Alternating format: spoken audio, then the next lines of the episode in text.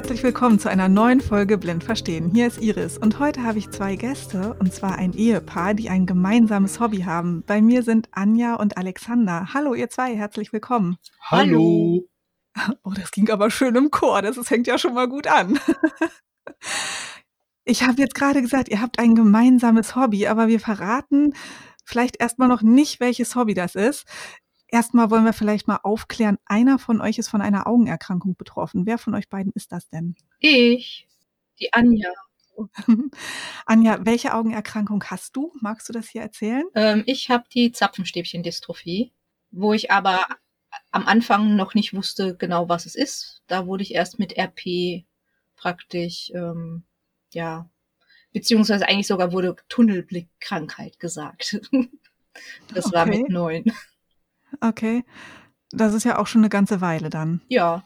Und am Anfang interessiert es sich ja so und so nicht als Kind. Ja, also okay, dass du was übersiehst, ist alles nicht so das Ding. Und ähm, die größeren Einschränkungen kamen dann mit 15, 16. Da habe ich das Fahrradfahren aufgehört. Ähm, dazu gab es halt auch ein besonderes Erlebnis. und ähm, ja, mit den Jahren ging es dann halt so weiter. Und dann mit jeder, ich sag halt immer trotz allem hormonellen Umstellung gab's einen Schub und dann halt mit Mitte 30, was mir der Herr Professor Rohrschneider so und so prophezeit hat, dass es da eine Verschlechterung gibt. Hm. Wie viel kannst du denn jetzt noch sehen? Ähm, ja, man sagt zwischen zwei und fünf Prozent, also Lesezentrum ist nicht mehr. Mhm. Ähm, und ich habe eine stellenweise ein Außengesichtsfeld, eher im unteren Bereich als im oberen Bereich. Ähm, man sagt so mondsichelförmig links und rechts praktisch. Und dadurch habe ich noch eine gute Orientierung. Also im Raum bewegen ist kein Problem. Nur spontane mhm. Gegenstände irgendwo einfach hinstellen, die ich nicht bewusst mir gemerkt habe, können dann halt auch in Vergessenheit geraten also, oder nicht wahrgenommen werden. Ja, ich glaube, das kennen tatsächlich viele von uns. Alexander, das heißt, du bist ja dann eigentlich auch indirekt betroffen. Sozusagen, ja. Ja. Ihr seid also viel zusammen unterwegs ja. und seid dadurch auch an euer gemeinsames Hobby gekommen?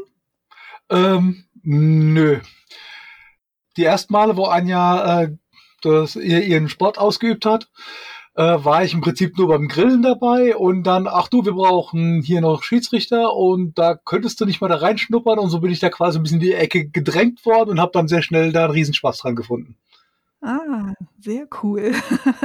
Aber jetzt wollen wir auch verraten, welcher Sport ist es denn? Showdown, Tischball für Blinde und Sehbehinderte. Was kann man sich denn darunter vorstellen? Also ich weiß es, aber vielleicht kennt es der ein oder andere Zuhörer noch nicht. Äh, es ist eine Mischung aus äh, Tischtennis, Airhockey und äh, äh, so der klassische Tischkicker. Wie sagte mal ein Kollege von mir so schön, der Hauptunterschied zwischen äh, äh, Showdown und Tischtennis ist, beim einen spielst du übers Netz drüber, beim anderen unterm Netz drunter. Okay. Das heißt, ich stelle mir das jetzt aber auch so vor, dass ich einen relativ kleinen Ball habe. Äh, der hat ungefähr Tennisballgröße, also sechs Zentimeter Durchmesser. Mit Metallkügelchen drin. Der Ball selbst ist Hartplastik, dass er gut hörbar ist. Mhm. Du hast einen äh, Holzschläger, also meistens Holz, gibt auch welche aus Fiberglas und Co. Die haben eine Gesamtlänge von äh, maximal 30 Zentimeter. Und ähm, ja, deine Hand selbst ist geschützt, meist durch so einen Hockey-Handschuh oder ähnliches, mhm. irgendwas, das ist noch nicht genormt in irgendeiner Form. Also es gibt maximal Polsterungsgrößen. Aber ansonsten ist der Handschuh als solches nicht genommen. Manche nehmen auch Motorradhandschuhe, andere nehmen, dass die meisten nehmen Hockeyhandschuhe. Ähm, weil wenn du halt so einen Ball voll auf die Finger kriegst, das zwirbelt ganz ordentlich. Okay. Und jetzt hast du schon was Spannendes gesagt, man spielt unter dem Netz durch. Genau, das Netz heißt hier Mittelbrett, ist mhm. meistens mit einer Plexiglasscheibe war es gerade, wenn äh, ein, Train, ein Trainer oder äh, äh, ein Sehender mitspielt, sehr von Vorteil, weil damit kannst du das ganze äh, Spielfeld überblicken. Aber der ja. spielt dann meistens sehen, wenn er durchgucken will. Genau. Und normalerweise können auch Sehende mitspielen und die bekommen eine Dunkelbrille auf. Also die Dunkelbrille jeder, bekommt jeder auf. Ah, okay. Ja, aber dann nützt ihm ja auch die Plexiglasscheibe nichts. Das ist richtig. Genau, die ist nur eigentlich so mehr oder weniger als Schutz auch, weil der Ball kann fliegen, wenn er die richtige Rotation und den falschen Schlag bekommt, sage ich jetzt mal. Okay, und dann schießt man sozusagen mit diesem Holzschläger den Ball über die Platte. Nein. Genau, allerdings, du hast wie beim Tischkicker, ähm, hast du ringsrum quasi eine Bande. Allerdings sind die Ecken nicht eckig, sondern rund, dass der Ball da auch schön mit Schmackes durchflitzen kann. Und ähm, ja, so versuchst du halt über entweder gerade über eine Ecke oder über mehrere Banden, wie du Lust Laune hast, äh, den Ball ins gegnerische Tor reinzukriegen. Mhm. Das Tor ist ziemlich genau DIN A5 groß, mit einem okay. kleinen Halbkreis vorne dran. Okay. Und wo, wo befindet sich das und wie? Quasi da, wo du, wenn du am Ende der, der Platte stehst, wie, wie ich ja vorhin sagte, die ist 3,66 lang, 1,22 breit. Du stehst quasi jeweils an der Stirnseite mhm. und hast dann ähm, ja auf der zu dir hin offenen Seite äh, ähm, ja ein Loch in ich sag mal DIN A5 Größe. Mhm. Ähm, und da ist hinten dran inzwischen leider bei den neueren ein Plexiglaskäfig oder ein Holzkäfig, je nach Bauart. Früher waren da zwei mhm. Metallstangen und Netz, das war deutlich angenehmer. Mhm. Aber auch gefährlicher. Aber auch gefährlicher, speziell für die Herren der Schöpfung. Und äh, ja. Entschuldigung, ich krieg, ich krieg gerade einen Lachkrampf für die, für die Herren der Schöpfung. Entschuldigung, mir ist nichts anderes eingefallen. Ja, ist es doch aber so. Wir haben einige Spieler, die haben mit Suspensorium gespielt. Ja. Oh Gott. Ja, da habe ich mir noch nie Gedanken drüber gemacht. Ja, aber das ist ein berechtigter Einwand. Oh Gott. Ich kriege gerade Tränen in die Augen, echt. Ne? Kommt das beim Podcast nicht so oft vor? Nee, tatsächlich nicht. okay, ja, dann ist es tatsächlich besser, dass es jetzt Plexiglas ist. Also, ne, dann spart man, ja. man sich ein Suspensorium. Ja, aber äh, es klingt nicht mehr. Weißt du, du hast vorher die Stangen haben immer Peng gemacht, auch wenn der Ball ja. rausgeflogen ist. Ja, also hast du noch ein akustisches Signal sozusagen gehabt, dass es eben halt ein Tor war. Und wenn du bei diesen Plexi-Dingern, da ist es nicht tief genug und der mhm. Ball kann rausspringen und man hört es einfach nicht, ob es wirklich drinne war. Also das passiert halt auch und dann weiß halt äh, der Gegner eher, haha, der Schiedsrichter kann nicht alles sehen, ne? Und mhm. ähm, der andere kriegt's halt nicht mit und denkt halt, der war doch aber drinne. Und dann bist du schon teilweise manchmal aus dem Spiel draußen. Gerade wenn du dann denkst, du hast einen Punkt gemacht und der Schiedsrichter beachtet das nicht, ja. Mhm. Ähm, je nach Mentalität kann es halt sein, dass du dich dann auf äh, negativ damit beeinflussen lässt, ja der war drinne und warum hat er den nicht gesehen, ja. Also da können sich manche Leute daran halt auch aufhalten. Mhm. Also das war besser mit dem Netz, weil er da dann einfach gefangen war im Netz und da nicht wieder raushüpfen konnte. Ähm, ja, es ging vor allem um das Geräusch. Also zwischen einem dumpfen Plop und einem richtig schön scheppernden Kallon ist halt ein himmelweiter Unterschied. Und ah, das Geräusch machte bis zum gewissen Grad auch den Flair des Spiels aus, so blöd wie es klingt. Ähm, mhm. Aber wenn der Ball im Tor war, war daran eigentlich nicht mehr was zu rütteln. Also das hat jeder gehört im Raum. Mhm. Außer natürlich, als ganz langsam reingekullert, aber da war der Ball eh weg, weil er irgendwann unten im Netz. Ja, okay.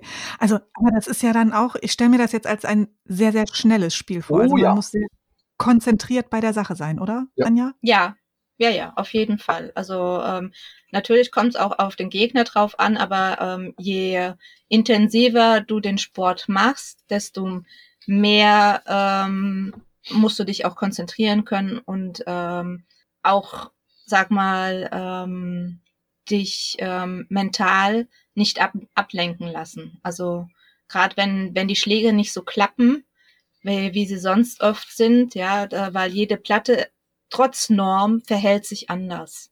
Also das okay.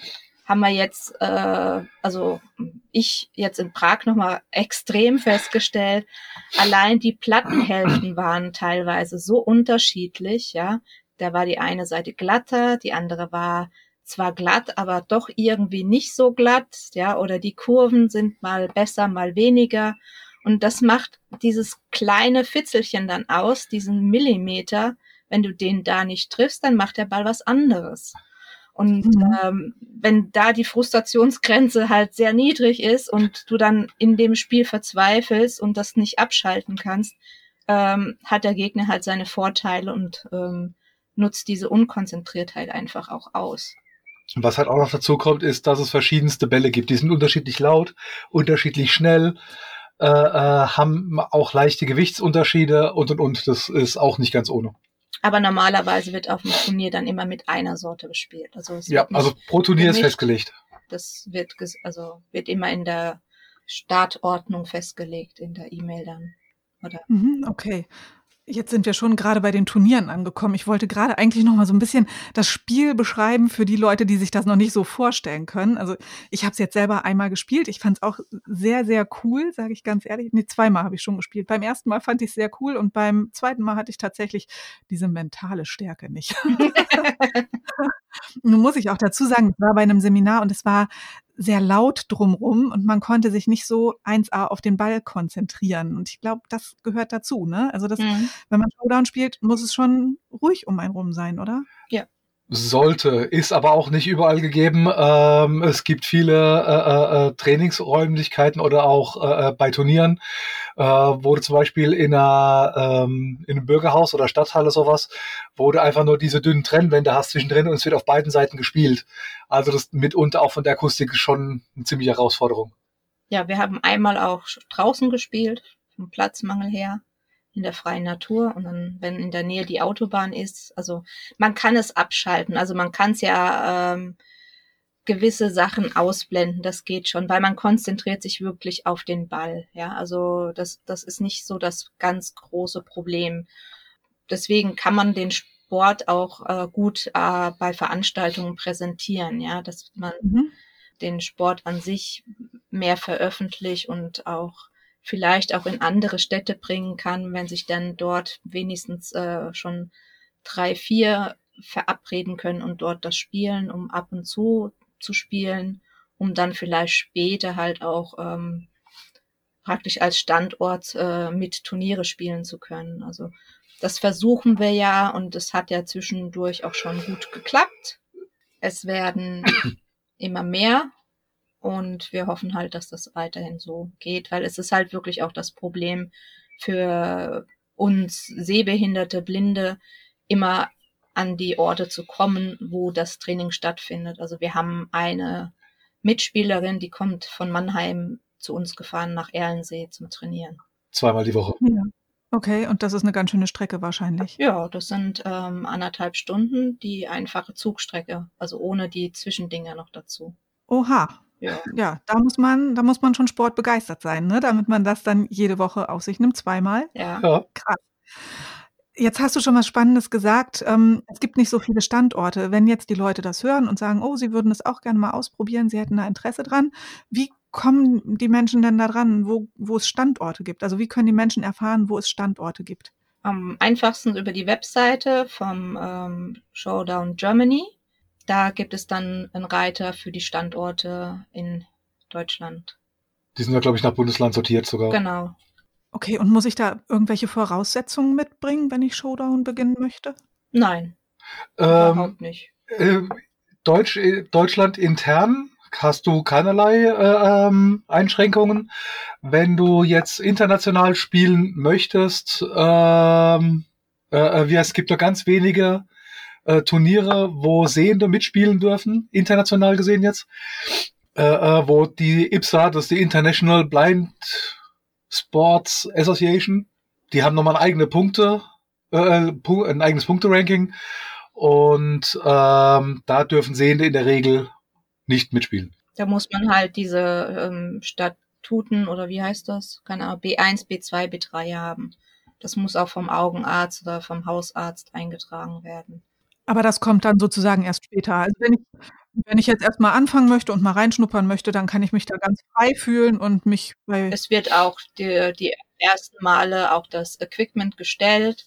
Mhm. Ähm, also zum Ausprobieren ist das überhaupt kein Thema. Wenn man dann sagt: „Okay, ich kann nicht jedes Mal kommen, aber ich möchte schon regelmäßig kommen“, dann ist es halt schon sinnvoll, dass man dann sich das äh, den Handschuh, den Schläger und die Brille dann besorgt. Vielleicht auch mhm. Unterarmschutz. Unterarmschutz, ja, ist auch ratsam. Gerade mit dem Spielerarm ist es halt so, wenn du schnelle Bewegungen machst, kommst du hinten an die Bande ran. Als Haltebrett. Ans Haltebrett, ja. Und das ist eine, mitunter eine fiese Kante. wenn man das drei, vier Mal draufhaut, ähm, ja, wird's blau oder je nach Hauttyp dann vielleicht auch offen. Ja. Und dann geht's los. Also dann, dann spiele ich und lecke ja, Blut. Erstmal sehen, manchmal, also erstmal so die ersten Züge sehend, damit man ein Ballgefühl hat und den Schläger und wenn man sich dann traut, halt auch mit Maske, dass man eben nur sich auf das Gehör ähm, konzentrieren kann. Und man sollte nicht gleich, ähm, wie sagt man, deprimiert sein, wenn man die ersten Bälle nicht hört. Ja, also wenn man gar nicht die Orientierung auf der Platte hat, das braucht auch seinen Moment. Gerade ähm, mhm. wenn er eine gewisse Geschwindigkeit hat, ist es einfach entweder zu schnell. Es gibt auch welche, die sie können das sehr langsam und sind trotzdem zügig unterwegs. Dann hörst du die, weil sie langsam sind, hörst du die auf der Platte nicht. Okay, das ist ja auch fies, ne? Und plupp. Ja, genau. ja. Hm, das ist ja eine Kunst, die muss man sich dann wahrscheinlich irgendwann mal aneignen. Ne? Ja, sollte man, hilft ähm, äh, bei gewissen Personen dann ganz oft, weil entweder zucken sie dann dann geht der Ball halt äh, ins Tor, weil die Person das Tor aufgemacht hat. Oder sie können es halt nicht einschätzen und er ist dann schon vorbei. Also es ist schon sehr, sehr faszinierend, wenn man so einen Ball entgegengeschossen bekommt und man denkt, ach, der ist da und dann, äh, jetzt ist er schon wieder weg. Äh, der war doch eben erst da und er ist doch langsam, wieso kriege ich ihn nicht? Also es, ja. mh, mm, da denkt man sich schon einfach, ach, naja, das Wort sage ich jetzt hier nicht. Nee, besser ist das. ja. Und wenn ich dann soweit ganz gut bin, dann geht es auch mal weiter. Dann kann ich meine ersten Turniere spielen und dafür muss ich dann sozusagen einreichen, wie der Grad der Sehbehinderung also, ist. Also in, äh, ich weiß gar nicht, in Deutschland, nee, Deutschland nicht. noch nicht haben, aber halt zu den Auslandsturnieren für die IPSA-Punkte sammeln, da sollte man das, also muss man das vorweisen. Wir haben auch äh, für Freundschaftsturniere, sag ich mal, äh, je nach Bundesland äh, finden die so ein, zweimal statt. Manchmal kann man auch äh, unterschiedlich fahren, also ähm, dass äh, andere Bundesländer was ausrichten, äh, also Spaßturniere praktisch.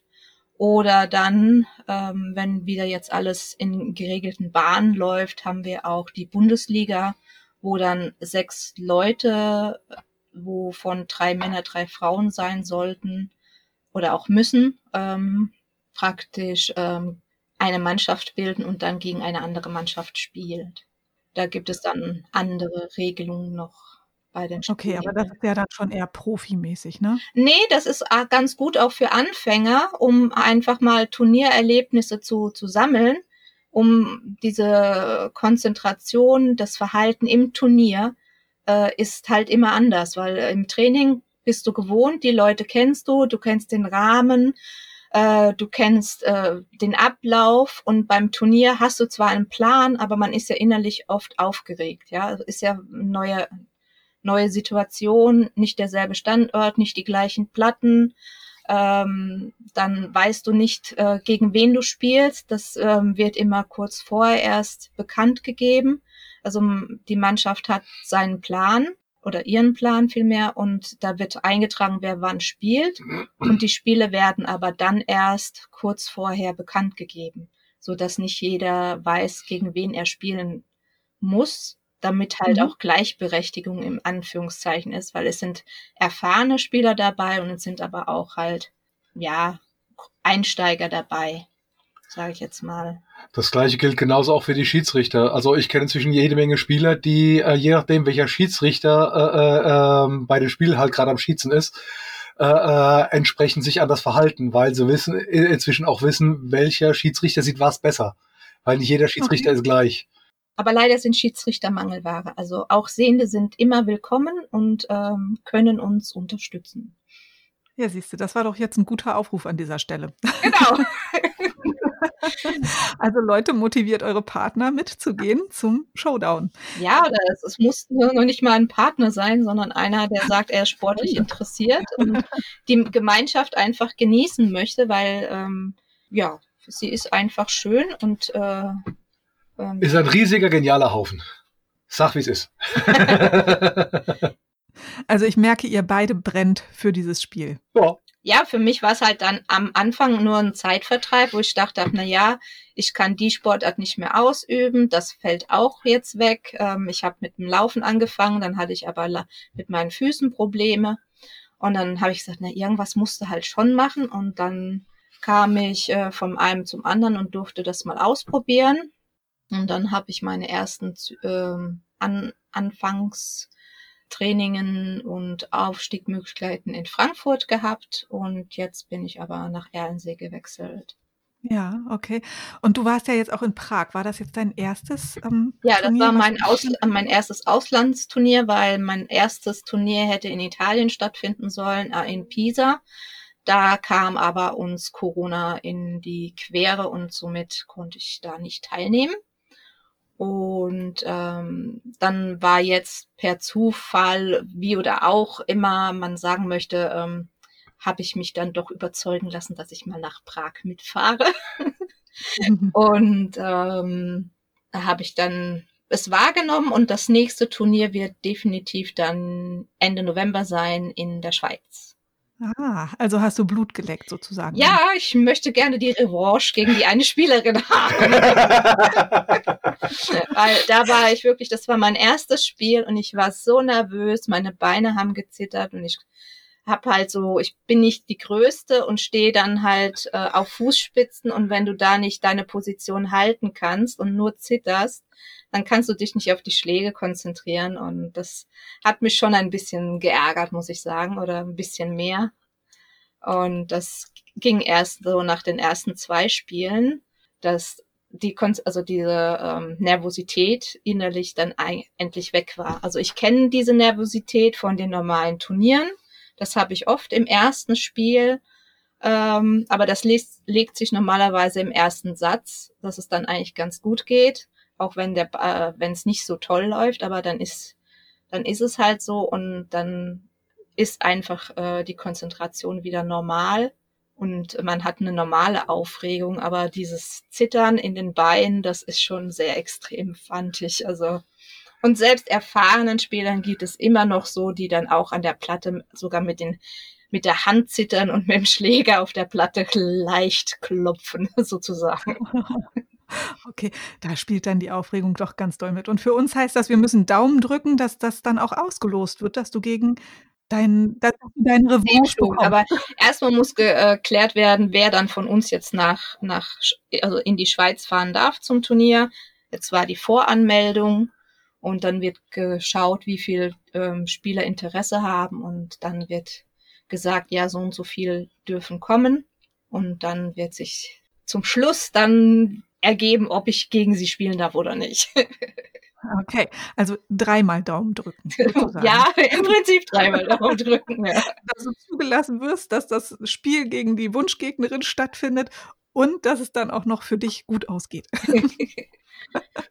genau, aber jetzt hast du gesagt, du hast gezittert und so weiter und ich glaube, das ist ja auch nicht nur unbedingt Nervosität. Kann ich mich auch irgendwie konditionell vorbereiten für solche Turniere? Ja, sollte man schon. Also ähm, eine Ausdauer soll man schon beweisen. Ähm, beim Spielen selber, ein, also ein Spiel geht, sagen wir mal, zwischen 10 und 20 Minuten. Bei manchen geht es auch etwas länger. Leider Gottes auch bei mir. Und ähm, dann hast du schon äh, da, je nachdem, gegen welchen Gegner du spielst, äh, musst du schon auch Power zeigen. Gerade ähm, je, je höher die Klasse, sage ich jetzt mal, wird, dass du oben mitspielen willst und kannst, äh, schwitzt du schon nach paar Minuten, ja. Also am Anfang habe ich das auch nicht gedacht, oh, die erzählen was, die schwitzen wie die Sau und keine Ahnung. Ich so, na ja, ein bisschen hin und her, aber schwitzen habe ich noch nicht. Aber mittlerweile weiß ich, wie das geht, dass man dann schnell ins Schwitzen dabei kommt, ja. Ja, deswegen habe ich ähm, auch dann zwischendurch wieder mit dem Laufen angefangen oder so ein bisschen andere Konditionen aufbauen oder manche sagen, okay, ein bisschen Gewichttraining für die äh, Arme ist auch nicht verkehrt. Also je nachdem, was man kann und möchte. Oder die Kontrolle zum Beispiel mit dem Ball und Schläger üben. Das kann man auch zu Hause auf dem Küchentisch. Also das funktioniert dann auch. Das ist wie beim Tischtennis. Mein Mann und meine Tochter haben neulich zu Hause für ein Tischtennisturnier geübt. Da haben sie unseren Tisch auch ausgefahren und haben darauf Tischtennis gespielt.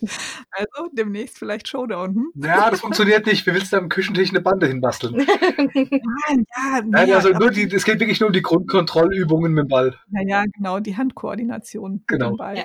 Genau. Ja, ja, ich habe das schon verstanden, aber kann man ja dann auch. Ja, also du, man kann sich auch auf den Boden hinsetzen und sich so eine Ecke anpeilen, die will ich immer treffen. Also, weißt du, kennst du dieses ähm, Murmelspiel, wo du dann diese Murmeln in die gewissen Löcher reinspielen musst? Nee, tatsächlich nicht. Ja, das ist so wie so ein Kasten, wo dann unten halt verschiedene Fächer hast, ja, und du spielst, willst halt mehr ab äh, so einen Meter Abstand und dann musst du da mit der Murmel reinspielen. Und so könnte man sich ja auch Ecken machen, wo man dann mit dem Ball hinzielen muss, zum Beispiel. Ah, okay, dass man sozusagen trainiert, bestimmte Punkte zu treffen. Ja, genau. Mhm. Weil das ist ja auch das Ziel, dass du äh, im Prinzip äh, weißt, wie du den Ball spielen musst, um ihn dann am Ende in die richtige Position zu bekommen. Ja. Der Nachteil ist halt, so die Physik funktioniert nicht immer. Weil durch die Kugeln im Ball hat der Ball manchmal eine eigene Rotation Eine Eigendynamik, eine Und- regelrechte. und dann macht er ganz was anderes. Also dass er deswegen kann er halt auch rausfliegen. Also das Lustigste war, dass der äh, Kollege ihn abgespielt hat. Er ist abgeprallt bei mir hinten, ist zurück über die Mittelbande und dann bei ihm fast ins Tor. Ja, also Okay. äh, da denkst du halt, mhm, Physik ist jetzt was anderes, aber gut. Okay. Alexander, kannst du uns einen kleinen Crashkurs in den Regeln für Showdown geben? Du hast den äh, Schläger, wie gesagt, 30 Zentimeter Gesamtlänge, 20 Zentimeter Blatt, äh, maximal 7 Zentimeter breit, dass man so eine ungefähre Vorstellung hat. Äh, den hält, hältst du mit der, ich gehe jetzt mal vom Rechtshänder aus, mit der rechten Hand. Die kannst du frei auf dem Spielfeld bewegen. Äh, du hast oben vor dir das Haltebrett. Ähm, da kannst du die Hand drauf äh, ablegen, darfst aber nicht übergreifen oder umgreifen, besser gesagt. Die Hand muss draußen bleiben, außer für den äh, sogenannten Service, also den Aufschlag. Äh, da darfst du die zweite Hand mit reinnehmen. Danach muss sie gleich raus. Der Aufschlag ist quasi wie beim Tischtennis oder beim Ping-Pong besser gesagt. Da muss er einmal auf jeder Seite auf die Bande. Also einmal auf der eigenen Seite, wenn er nur ein, wenn er zweimal auf deiner eigenen Hälfte, also vor dem Mittelbrett quasi, äh, auftre- äh, ist es ein Aufschlagfehler. Oder wenn er erst hinterm Mittelbrett aufschlägt, ist es auch ein Aufschlagfehler. Dann hast du den Halbkreis, von dem ich vorhin sprach, der ist äh, in der Regel äh, farblich hervorgehoben und vor allem tastbar. Das ist dann der Verteidigungsbereich. Der Schläger und der Ball dürfen nicht sich quasi innerhalb dieses Bereichs treffen, sonst ist es ein Verteidigungsfehler, gibt einen Punkt für den Gegner. Mhm. Wenn der, A, wenn der Ball hochspringt, du bist mit dem Oberkörper äh, über der Platte ähm, und der Ball trifft dich irgendwo am Körper oder am Arm, sechs Zentimeter hinterm Handgelenk, dann ist es ein Körpertreffer, gibt auch wieder einen Punkt für den Gegner. Oder wenn der Ball ins Ausfliegt, äh, gibt dann ein, äh, der, der zuletzt dran war, dann bekommt der Gegner entsprechend dazu den Punkt. Mittelbrett ist ein bisschen speziell, wenn du da, ähm, dagegen triffst, ist es normalerweise auch ein Punkt für den Gegner, außer der Ball äh, schrappt wirklich unten drunter durch und geht weiter in, äh, auf die gegnerische Hälfte. Dann wird weitergespielt. Im Tor gibt zwei Punkte. Habe ich was vergessen? Die zwei Fehlerpunkte. Ah, die zwei Fehlerpunkte. ähm, stimmt, nicht unwichtig. Zwei Fehlerpunkte gibt es für alles im Prinzip, wofür du beim ersten Mal verwarnt wirst. Wenn du zu doll die Platte schiebst, also dass es störend ist, wenn du mit dem Schläger störende Geräusche machst, also zum Beispiel mitten im Spiel äh, wie wild an dieser äh, äh, an diesem Verteidigungsring äh, rumschabberst als Beispiel oder auf der Platte rumklopfst äh, in störender Art. Wenn jemand, der zu dir gehört oder zu dir oder deiner Mannschaft äh, äh, äh, zuschaut und das Handy macht Geräusche. Reden, äh, sich an die Brille fassen, äh, ohne, ohne vorher zu den Schiedsrichter um Erlaubnis zu fragen. Ähm, sich mehr als einen Meter von der Platte bewegen? Ich glaube, das war's schon. Da muss man als Schiedsrichter ja sozusagen Argus Augen haben. Äh, richtig. Ach ja, genau. Und das neue Regelwerk seit diesem Jahr hat noch neu mit dazu bekommen. Äh, wie beim Billard, es müssen immer, äh, muss mindestens ein Fuß am Boden sein. Also springen, wie gerade gern die kleineren Spieler oder Spielerinnen es äh, gerne machen, äh, äh, gibt dann auch zwei Strafpunkte. Okay. Holla die Waldfee. Also äh, da bewundere ich dich, dass du das alles im Blick hast. äh, es braucht ein Weilchen, ja. Man fäng, fängt ja ganz langsam an. So wie mit dem Spielen. Also so, ja, so ja, mit, mit man, dem Spiel. Man fängt ganz langsam an, genau. Man, man macht das Ganze ein Vierteljahr und wird dann gleich mal zur Qualifikation für die deutsche Meisterschaft als Schiedsrichter herangezogen. Wie gesagt, wir ja, haben ja. einen chronischen Schiedsrichtermangel. Oh je. Was du noch nicht erwähnt hattest, wie viele Punkte braucht man, um ein Spiel zu gewinnen? Ähm, elf Punkte. Äh, immer, auch wie beim Tischtennis, mit äh, äh zwei Punkten Abstand. Also sprich, wenn es jetzt äh, 10 zu 11 steht, also bei 11 wäre das Spiel normalerweise vorbei, würde es dann bis 12 zu 10 gehen oder sich entsprechend noch weiter hochschaukeln. Mhm. Was auch durchaus mal vorkommen kann. Das Ganze, es sind in der Regel zwei Gewinnsätze. Also sprich, ähm, wenn der erste Satz ich nehme jetzt ganz einfach Anja als Beispiel. Wenn Anja den ersten Satz gewonnen hat und den zweiten Satz verloren, dann würde noch ein dritter Satz gespielt. Na, zwischen jedem Satz wird einmal die Seite gewechselt, immer gegen den Uhrzeigersinn. Auch das ist richtig, was zu den Statuten zählte, die Anja vorhin so ein bisschen meinte. Ähm, für den Seitenwechsel hat es eine Minute Zeit. Während dieser Minute darf der Coach, sofern er angemeldet wurde vom Spieler, äh, sich auch leise äh, äh mit dem Spieler unterhalten. Ja, Viertelfinale, denke ich, ist ein bisschen weit. Da geht's nicht mit zwei, sondern drei Gewinnsätzen. Und achso, Bu äh, äh, Bundesliga hat auch noch eine Besonderheit, da gibt es Teamspiele, da spielen drei gegen drei Spieler. Im Wechsel. Im Wechsel. Ist so, hat, hat, so, hat so ein bisschen was von Regelpiez mit anfassen. Und geht dann bis, Und geht 31. bis 31. Okay. Äh, das ist aber äh, schon ein bisschen spezieller dann. Das ist auch nicht ganz so einfach an dem Schießen. Da gibt es dann spezielle äh, äh, sogenannte Score-Sheets, wo die Punkte eingetragen werden. Und als Schiedsrichter, das ist die Hölle. Ja, ich habe mir jetzt gerade versucht, das so ein bisschen vorzustellen, wie das im Wechsel geht. Also es, der eine spielt einen Satz und dann spielt der nächste einen Satz. Ähm, beim normalen Spiel ist es so, dass äh, der Service, also der Aufschlag, alle zwei äh, Punkte oder zwei Tore, was auch immer, ja, so zwei nach zwei Services wechselt. Beim äh, Teamspiel ist es nach drei Services. Oh, ich habe seit Jahren kein, kein Teamspiel mehr gepfiffen. Das, nein, das sind drei. Es sind drei Services. Und der, der empfangen hat, der, also der gegenüber, von dem der Service hatte, wechselt nach den ersten drei Services gegen den nächsten Spieler und äh, äh, bleibt dann quasi nächsten sechs Services drin. Und so wechselt es dann auf beiden Seiten immer hinher. Sprich, du hast äh, äh, drei Services ein Gegner, drei Services der nächsten Gegner. Dann bekommst du raus und der nächste hat wieder drei Services gegen den vorherigen Gegner, drei Services gegen den nächsten Gegner. Mhm. Das ist halt auch, was äh, so eine Taktik dann manchmal sinnvoll macht. Wer anfängt, wer, ähm, wer in der Mitte steht, wer am Ende äh, wenn man die Teams kennt man meistens schon ein bisschen ähm, und dann kann man absehen oder aus Erfahrung sagen, ja, die spielen oft so, wir spielen jetzt so und so, dass der Bessere gegen den Besseren spielt oder der Schlechtere gegen den Besseren, dass man am Ende vielleicht die Punkte dann wieder aufholen kann, die vielleicht passieren, weil es ist eine ganz andere Situation.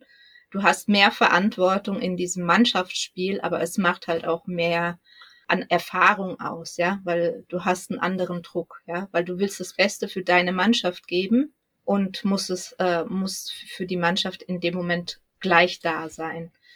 Es gibt dann auch die Einzelspiele in den Mannschaftsspielen. Da ist es praktisch wie beim normalen Turnier praktisch. Du hast deinen Gegner, den musst du, solltest du gewinnen und dann ist es okay. Wenn nicht, ist aber man, manchmal halt auch nicht so schlimm, weil das kann man dann im anderen Spiel ausgleichen. Ähm, was auch noch, äh, äh, äh, was ich auch noch sehr wichtig und erwähnenswert finde, generell zum Showdown, äh, was es in meinen Augen so ein bisschen zum fairsten Sport der Welt macht, ist äh, der sogenannte Nullball.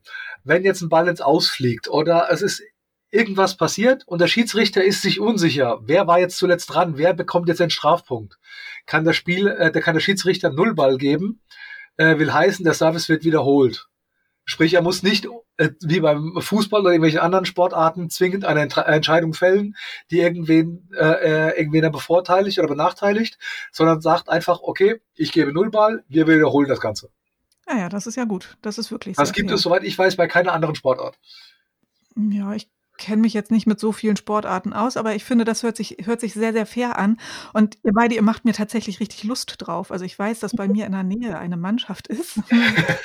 Dann auch ja, ich Du kannst auch den Nachwuchs mitnehmen. Der wird auch gesucht. Äh, wer, was war die jüngste Spielerin in Prag? 14? Ja, ich glaube schon. Aber Ah. halt nicht aus Deutschland. Wir haben zwei, drei, aber das ist halt wirklich, äh, es sind sehr wenige.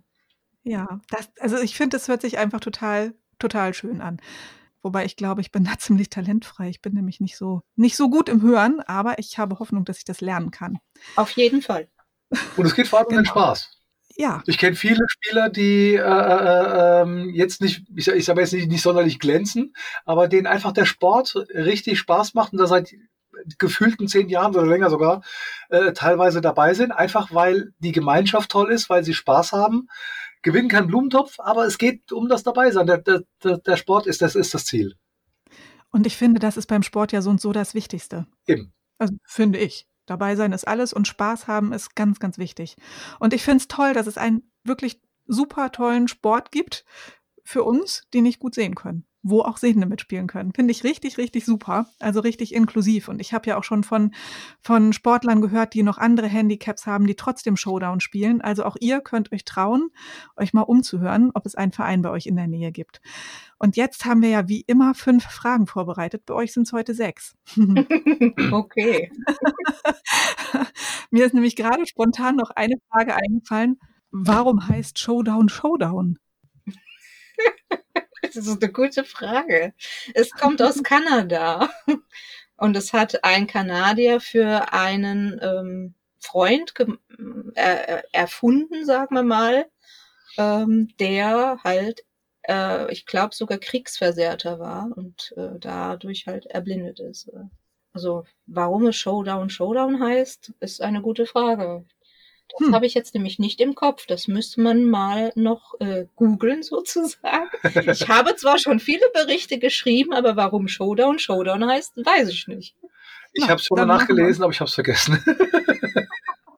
aber Kanada ist die Quelle, das, war- das ist definitiv richtig. Also haben wir mal eine Hausaufgabe für uns. Wir googeln mal, was, warum Showdown Showdown heißt. Aber jetzt kommt die erste richtige Frage. Was war euer schönstes Erlebnis in den letzten sieben Tagen? In den letzten sieben Tagen. Was jetzt mit Showdown zu tun hat? Nö, generell. Äh, dass ich heute wieder im Pool war. Alexander, hast du auch ein schönstes Erlebnis? ja, ich war mit dem Pool. Nachmacher, Nachmacher. Super. Was gibt es bei euch zum Frühstück? Äh, Aufbackbrötchen. oder mal Müsli. Oder mal Müsli. Okay. Und die Aufbackbrötchen gibt's trocken. Nö. Nö, aufgebacken dann mit, äh, äh, ähm, also ich mit Marmelade, Anja mit äh, äh, Käse, Marmelade. Marmelade, Wurst Nutella. oder Nutella oder Standard. Schokoraspel. Manchmal auch Banane drauf, je nachdem, was ich halt Lust habe. Sehr lecker. Das hört sich gut an. Manchmal auch nur mit Obst, das stimmt. Wenn ich ganz langweilig bin, esse ich nur Obst und Brot. Oder Nüsse. Entschuldigung, es ist mir gerade eingefallen. Alles gut. Welches Buch hat euch maßgeblich beeinflusst? Pearl in a, in a nutshell.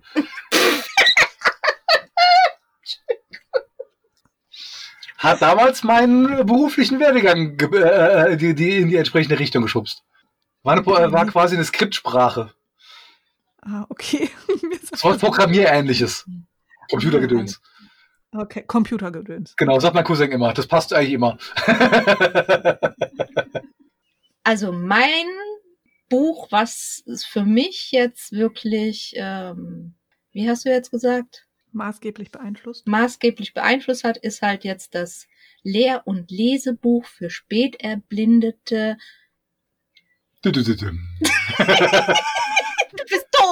Dankeschön.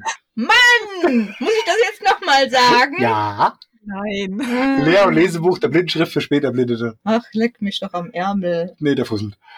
Das ist halt für mich, also ähm, halt essentiell und ich gebe es auch gerne weiter ähm, und möchte den Leuten die Angst nehmen, die spät erblindet sind oder halt gerade am eventuell erblinden sind und sich aber zwischendurch vielleicht eine Erleichterung für die Augen machen möchten. Weil ich habe es auch empfohlen bekommen, dass ich früher anfange, bevor ich äh, gar nichts mehr lesen konnte. Und das hat mir sehr viel geholfen. Es ist wie eine Fremdsprache, aber es ist eine Sprache, die man begreifen kann, wenn die Hände es halt zulassen, die Finger. Es gibt natürlich Ausnahmen.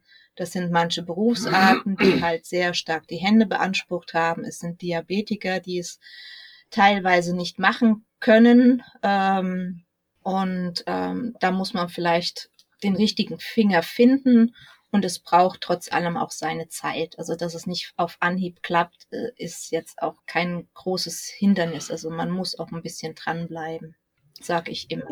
Ähm, ich habe halt in der Jugendzeit viel gelesen und ähm, je mit jedem Schub wurde es halt weniger. In der Berufsschule war es schon Quälerei für mich.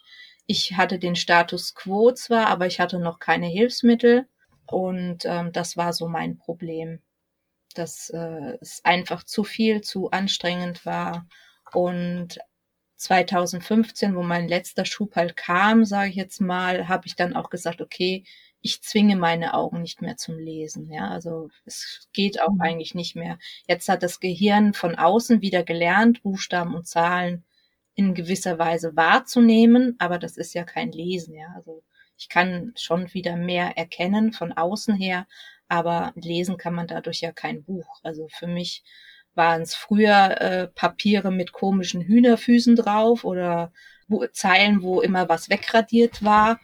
Und ähm, jetzt ist es eigentlich nur noch irgendwie komische Punkte oder auch beim auf dem Handy, ja. Das sind gewisse Flecken, wo ich sage, ja, da sieht's anders aus, aber was das ist, das ist für mich dann äh, eher Schall und Rauch, ja. Anja, ich merke, wir hören uns demnächst in einem an, zu einem anderen Thema, in einem anderen Podcast wieder. genau. Dann Frage Nummer vier. Welches Tool ist für euch das Wichtigste im Alltag? Bei mir der PC. Ich mag das iPhone, das mit mir redet. Und mit wem mögt ihr mal essen gehen? Mit wem mögt ihr? Zusammen? Wir gehen zusammen essen, ja. Oder meinst du jetzt ein Promi? Nö, das ist egal. Das kann man sich ja aussuchen, mit wem man gerne essen gehen möchte. Ja, wir haben es eine Zeit lang regelmäßiger geschafft. Aber ich glaube, da lag jetzt halt auch die ganze äh, ja, Zeit, glaube ich, bei allen mal so zwischendurch drüber. Obwohl in der Reha sind wir das gegangen. Da kann, ja. man, kann man mich besuchen. Das war schön. Außer, dass du so lange weg warst. Also ich war weg. du warst ja dort. Ich war da und du warst weg. Ja. Ich war weg und du warst nicht da. Nein, oder? Nein, ja, das ist so die Zweisamkeit versuchen zu erhalten. Sehr schön. Also ihr zwei, vielen, vielen Dank, dass ihr meine Gäste wart. Mir hat es total viel Spaß gemacht, diesen Podcast mit euch aufzunehmen. Und ich fand es herrlich, dass wir so, so viel gelacht haben. Es war total, total befreiend und für mich auch sehr entspannend und sehr lehrreich. Vielen, vielen Dank dafür. Gerne. Ja, bitte. und ihr, liebe Zuhörer, schaltet doch einfach wieder ein, wenn es hier wieder heißt Blind verstehen. In der Technik war Christian Andres und am Mikrofon war Iris. Bis dann. Tschüss. Tschüss. Tschüss.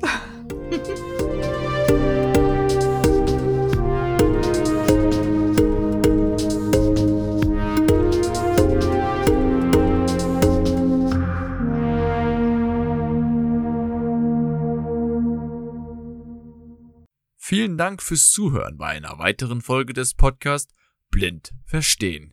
Es folgt ein kurzer Sponsorenhinweis der Firma Okovision GmbH.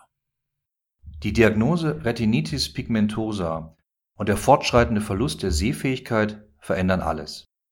Wir bei Okovision möchten, dass Ihr Gesichtsfeld erhalten bleibt. Dafür haben wir die Okostim-Therapie entwickelt und in klinischen Studien getestet. Erfahren Sie mehr auf unserer Website www.okovision.de